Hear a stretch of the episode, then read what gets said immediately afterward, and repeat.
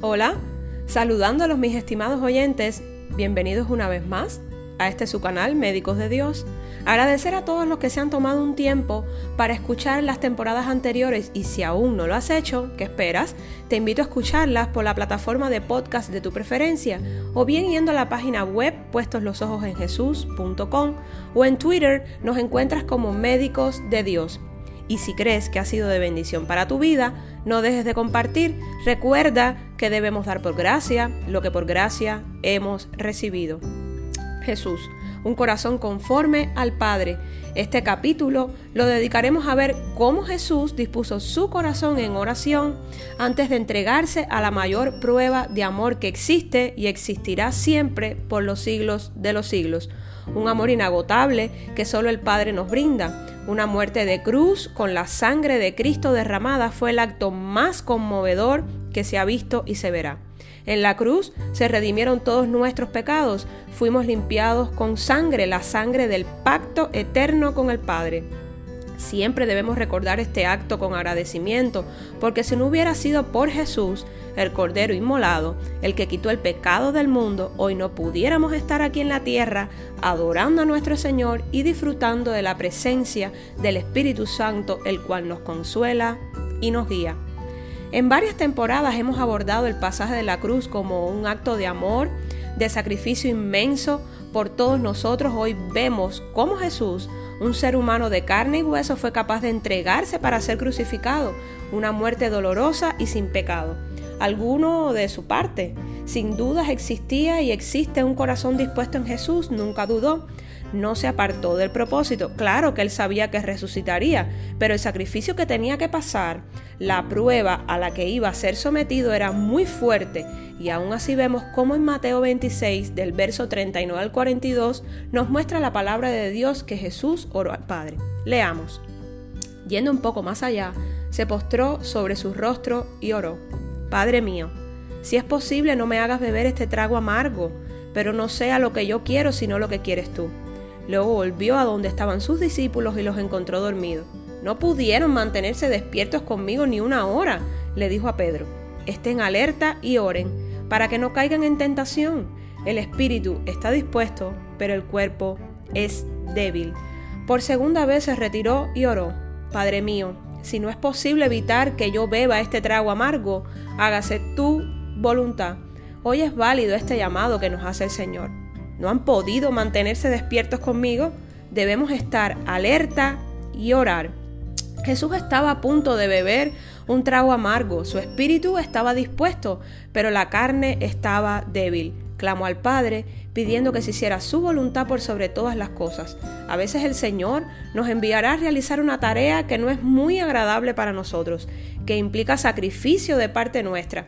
Y quiero que analicemos cuál es la respuesta nuestra en muchas ocasiones. Hoy la invitación es a orar siempre al Padre con un corazón dispuesto y pedirle que a pesar de nuestros temores, inseguridades, que siempre se cumpla su voluntad en nuestras vidas. Si Dios nos asigna una encomienda es porque Él sabe que podemos cumplirla. Es hora de no menospreciarnos. Dios nos ama y pesa nuestros corazones. Si Él está demandando que cumplamos con nuestra asignación es porque estamos aptos para hacerlo somos más fuertes de lo que creemos ser.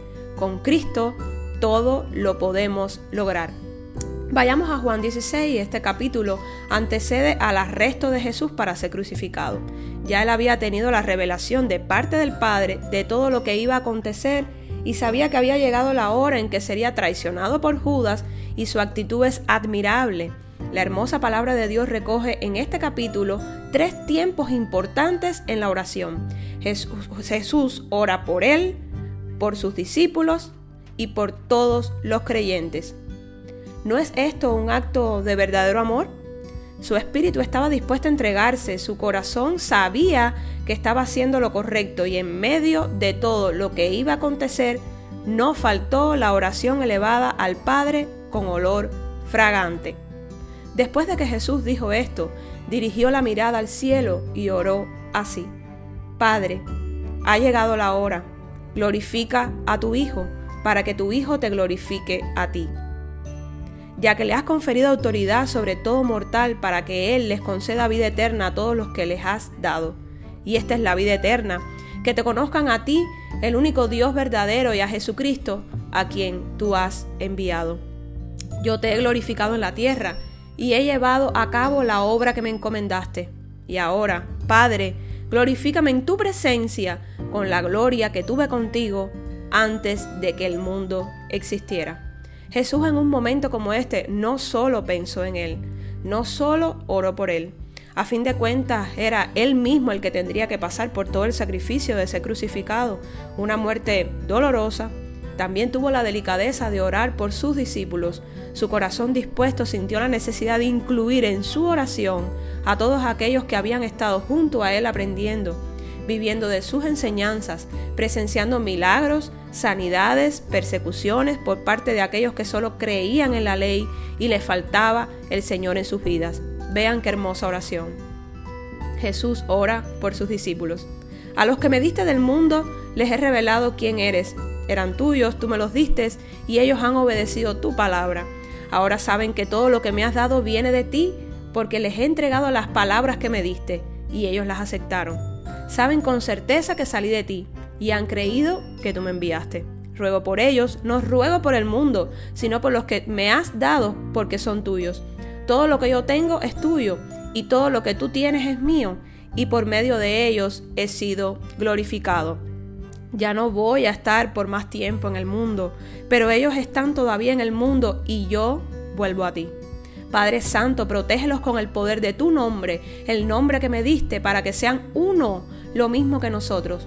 Mientras estaban con ellos, los protegía y los preservaba mediante el nombre que me diste, y ninguno se perdió sino aquel que nació para perderse, a fin de que se cumpliera la escritura.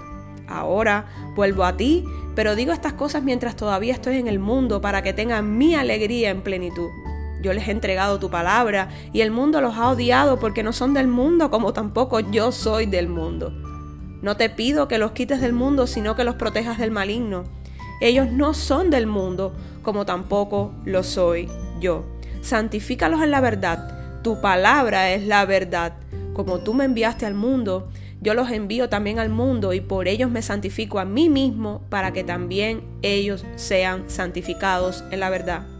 Sigue orando Jesús y aquí en este fragmento de la oración estamos tú y yo.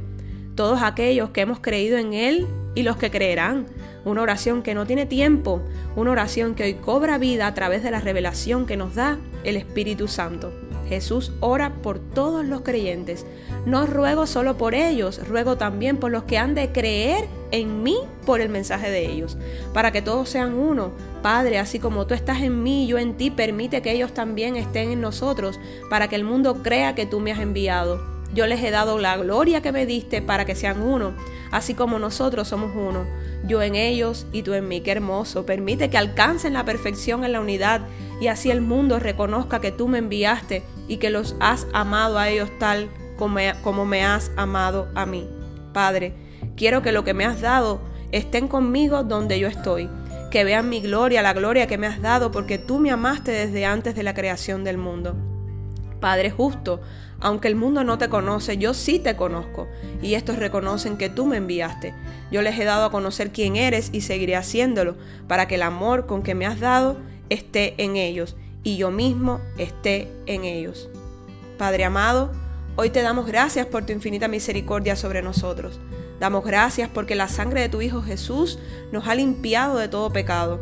La sangre nos fortalece, nos cubre, nos reconforta. Gracias a este sacrificio de cruz hoy tenemos una verdadera identidad. Somos tus hijos, linaje escogido, nación santa la petición de hoy es que nuestro corazón siempre esté dispuesto a clamar a ti ante cualquier situación, así como lo hizo Jesús. Un corazón sensible para no solo orar por nuestras necesidades, sino orar por todos aquellos que lo necesiten. Que tu amor inagotable nos rodee, oh Señor, que nunca se aparte de nosotros tu Santo Espíritu y guarde en nosotros un corazón puro, sensible y dispuesto para cumplir tu voluntad en todo momento que los males de este mundo no apaguen el deseo de servirte, de amarte y de proclamar las buenas nuevas de Jesús a toda criatura. En el nombre de tu Hijo Jesús. Amén. Un corazón dispuesto agrada al Padre. Gracias a ti que me escuchas. Bendiciones de lo alto.